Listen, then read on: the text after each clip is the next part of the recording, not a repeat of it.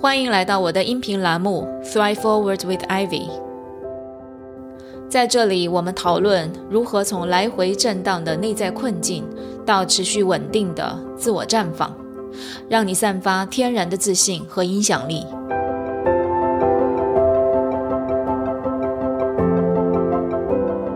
这里不是心理疗愈栏目，这里是拉伸你的认知、丰富你的洞察、锻炼你自信心肌肉的知行合一教练 Ivy 的频道。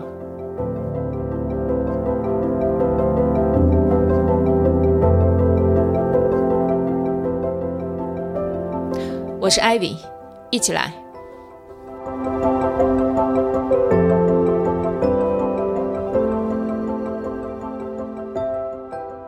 Hello，大家好，欢迎来到我的音频第十六节。今天呢是在我的 Podcast 上面宣布一件大事儿，宣布一件对我来说非常有意义的事情，非常重大的事情，就是 Thrive 创变社正式成立了。在过去的周四，我们在 AFC 的分享会上面正式对外宣布，同时呢上线了知识店铺、企业公众号和微信号，还有我们的团队小伙伴们。对我来说，为什么这个事情意义重大呢？啊，是因为我过去一开始做生命教练的时候，可能是把它当做的是一个兴趣爱好，然后做着做着做着，慢慢发现我对它的热情越来越大。越来越有成就感，越来越享受这个过程，然后慢慢就开始把它从副业转向主业。那么从去年开始的时候，开始做这个团体课程，越来越多的人加入进来，也有小伙伴开始表达愿望，说：“艾薇，我可不可以来做志愿者？我们可不可以一起来做这件事情？”所以这让我更加清楚说，Thrive 创变社，它。开始成为我的个人愿景能够实现的一个很重要的载体。我的愿景是什么？我以前跟大家分享过，就是我想要去创建这样的一个社区，就是每个人都在向内的探索自己，向外表达自己，去创造变化。所以，在创变社的成立，其实就是这样的一个梦想、一个愿景的载体。那么从去年到今年，哈，应该说 “thrive”（T H R I V E） 这个词成为我的一个核心关键词。它不仅发生在我自己的身上，同时也是展现在我自己的这个工作当中，也是我正在努力的让身边的每一个人，尤其是跟着我在一起学习的这些学员们，这些可爱的。灵魂让他们得到真正的看见和绽放。所以，今年当 Thrive 创变社成立的时候，它成为我们一群人的核心主题、核心关键字。那么，为什么它会成为我的关键字呢？我觉得这跟我去年在思慧学院做的第一次演讲相关。当时我做的演讲主题就是从内在困境到自我绽放。内在困境，什么是内在困境？内在困境就是 survive，就是我们以生存为第一目的。而 thrive 呢，它是什么？它是自我绽放。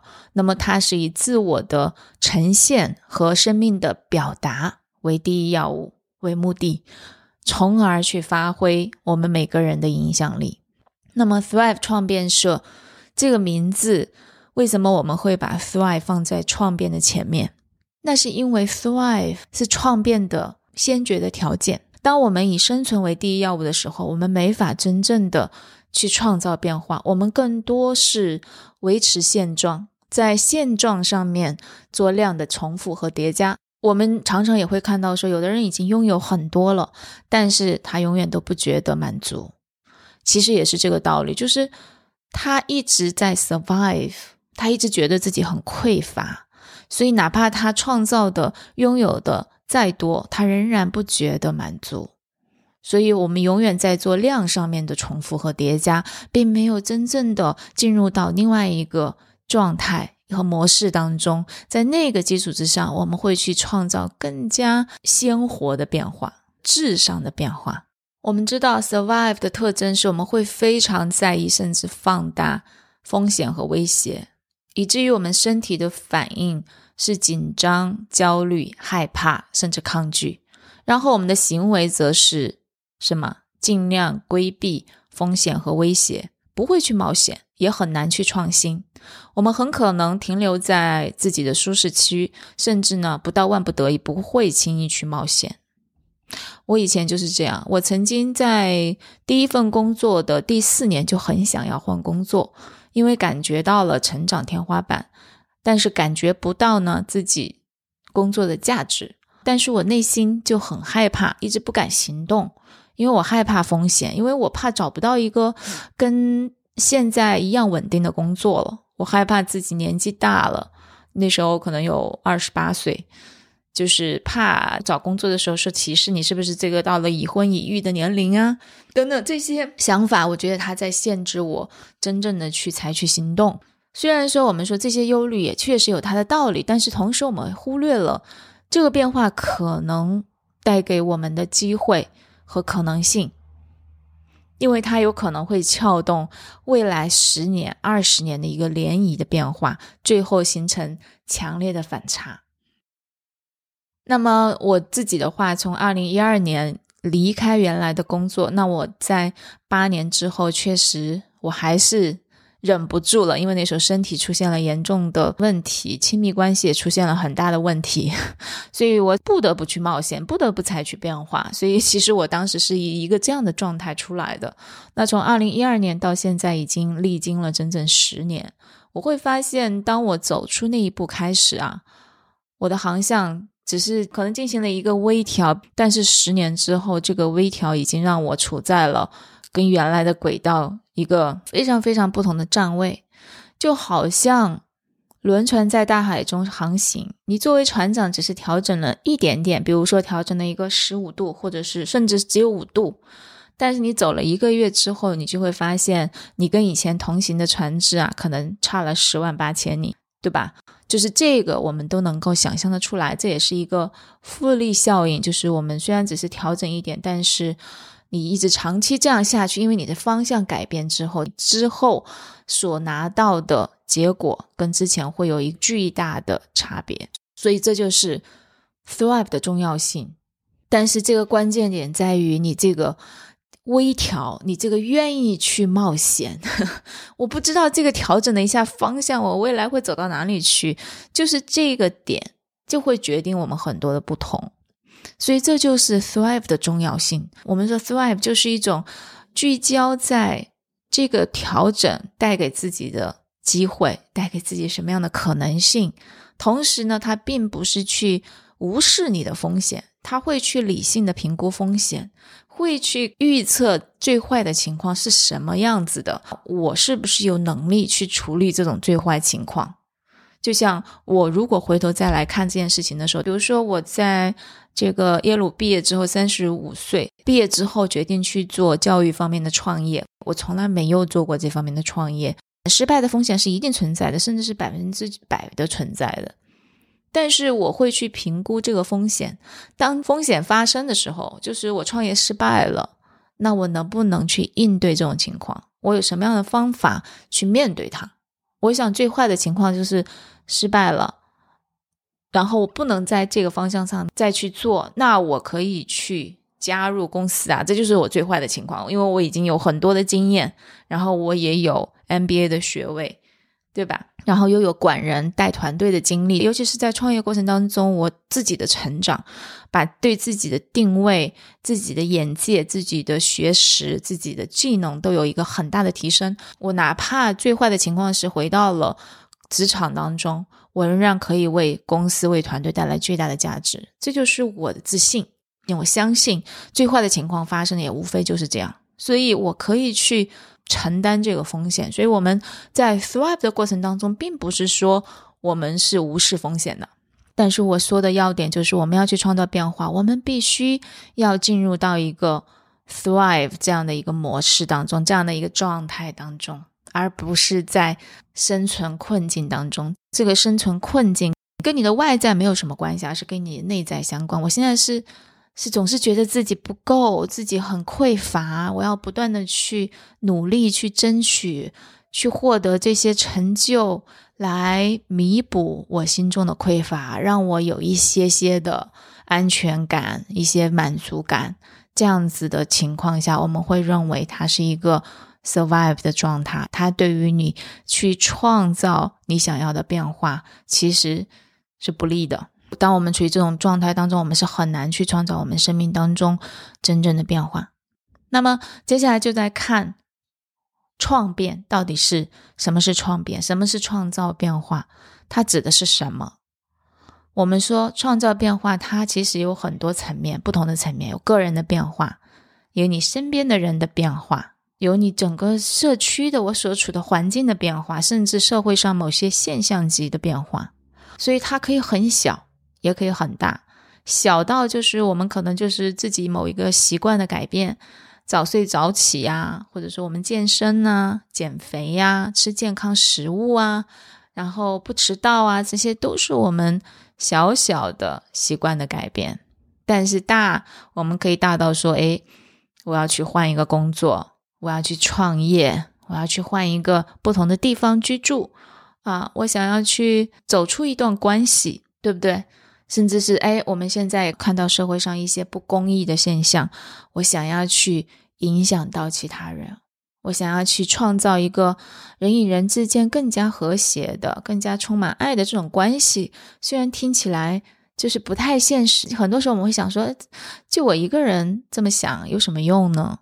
所以很多时候我们就不这么做了，放弃，甚至我们不愿意去面对，因为很痛苦啊，自己内心很想去创造这些变化，但是又觉得自己做不到。所以，这个创变其实是我们自己需要清楚的。这些创变，无论是在什么层级的变化，是在一个很小的层级，还是一个很大的层面，其实它都源自于我们个人的变化，都是从我们个人、从我们自己先发生的。所以我们一直在强调一句话，就是我想要什么，我就要成为什么。我想要别人爱我。我自己先成为爱自己也爱别人的那个人。我想要一份工作，我先成为适合这个工作的人。我想要成为有影响力的人，那么我先成为影响力。所以创造变化其实没想象那么难。